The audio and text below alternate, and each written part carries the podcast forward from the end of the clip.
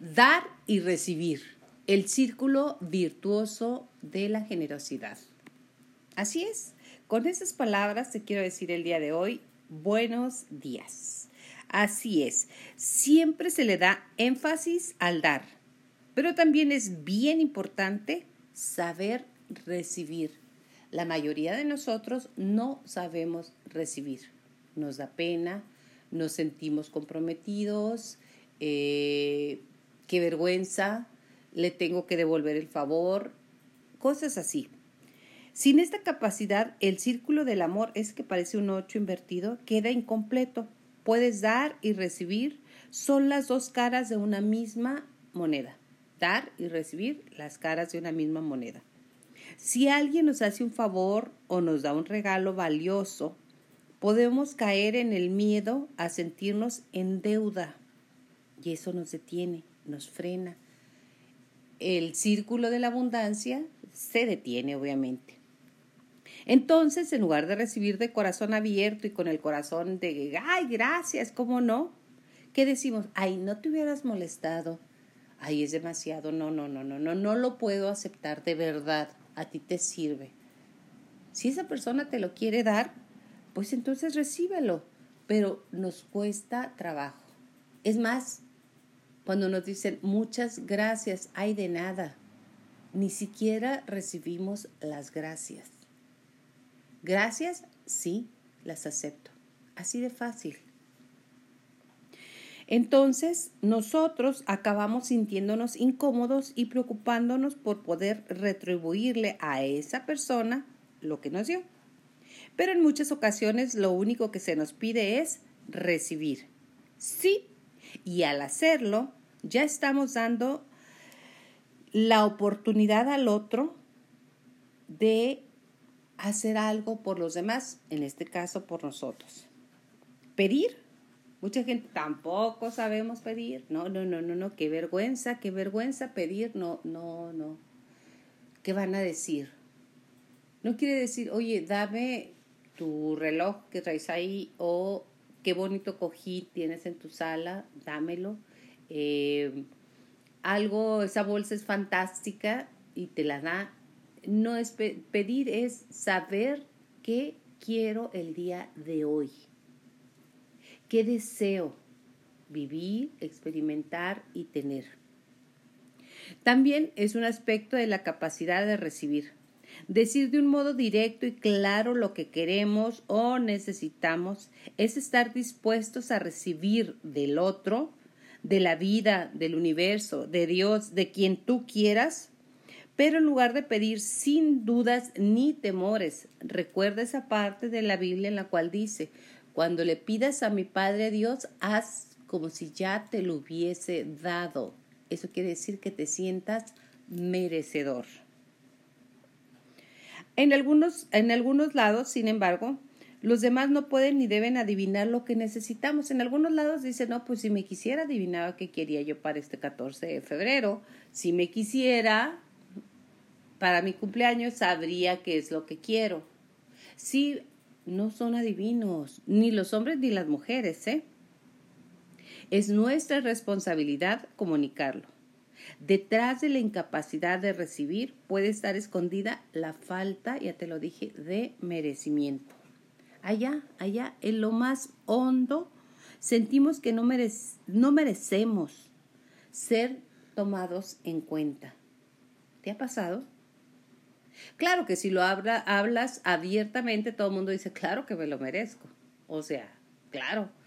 Pero en el fondo hacemos algo que se llama autobloqueo para no pedirlo o para no enfocarnos en lo que queremos. No merecemos ocupar el lugar que nos corresponde y que es solo dando que recibiremos atención y afecto. A otros también nos cuesta dar, ¿eh? Hay gente bien piedra, ¿eh? y te ha tocado, ¿eh? Que ves a los señores del súper, a los cerillitos y si puede le da y si no también ya hasta se enojan. Pero bueno, también es el círculo de dar y recibir. Para sentirnos merecedor es importante amarse a uno mismo incondicionalmente. ¿Tienes errores? Sí, yo también, muchos. Todos tenemos errores. Es más, en este mundo y en esta dimensión, todos tenemos errores. Y es esencial corresponder y comprender que nos merecemos recibir por lo que damos o hacemos. En realidad, todos nos merecemos lo mejor de la vida, por lo que somos seres de pura luz, amor y bondad, aún, aún, cuando nos cueste reconocerlo por la cantidad de errores que son aprendizajes que tenemos. Tú eres valioso e importante. Tú ocupas un lugar irreemplazable en el universo. De no ser así, no estarías aquí en este mundo y no estaríamos leyendo juntos este texto. Me encanta. Para sentirnos merecedores, ¿qué podemos hacer?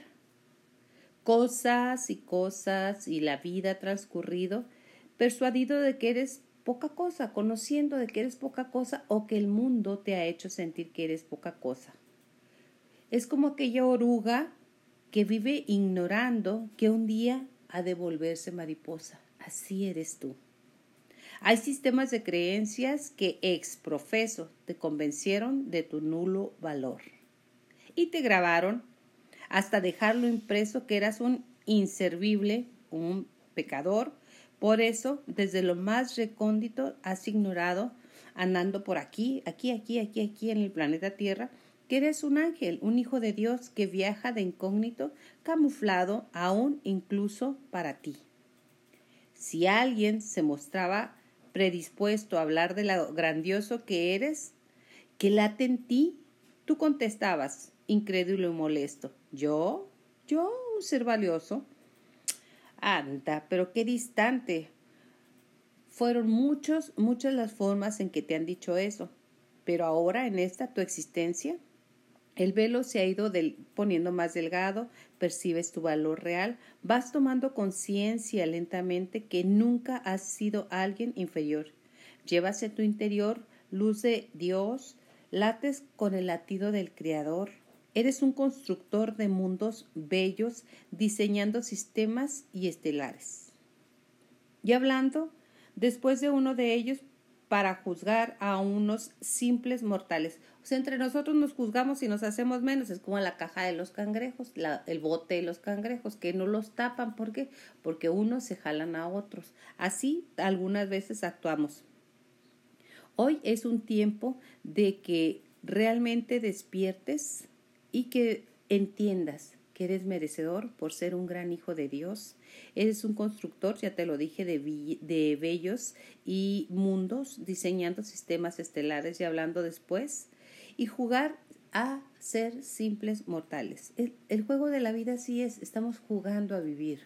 Te tomas la vida demasiado en serio y la vida se va muy rápido.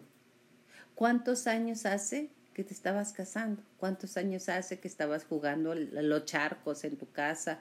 Allá afuera, a gusto, libre de todo, de todo polvo y paja. Eras tú. Y si tienes duda, voltea a ver a tus nietos, a los niños que van llegando aquí y que traen clarito lo que son. Y que si les dices, qué hermoso estás, sí, ¿verdad? Ellos saben lo hermoso que son. Y no hablo de lo físico, hablo de se saben seres de luz. Por eso te recuerdo hoy que si tienes dudas de quién eres, voltea y ve a niños cerca de ti. Ellos, ellos te marcan el camino y además hoy despierta y reconoce que realmente eres hijo de un gran Dios. ¿Y valioso? Claro, por supuesto, merecedor de todas las bendiciones. Hoy es miércoles de ceniza, es eh, un día muy especial para los católicos cristianos, que ah, yo profeso esa religión, y es un tiempo para renacer.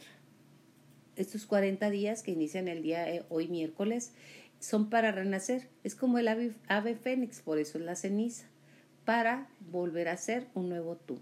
Nunca es tarde para ser lo que has venido a ser en este planeta Tierra tengas la edad que tengas, seas lo que seas, estés donde estés, eres muy amado y muy bendecido.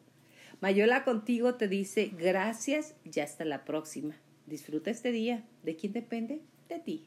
Hasta la próxima.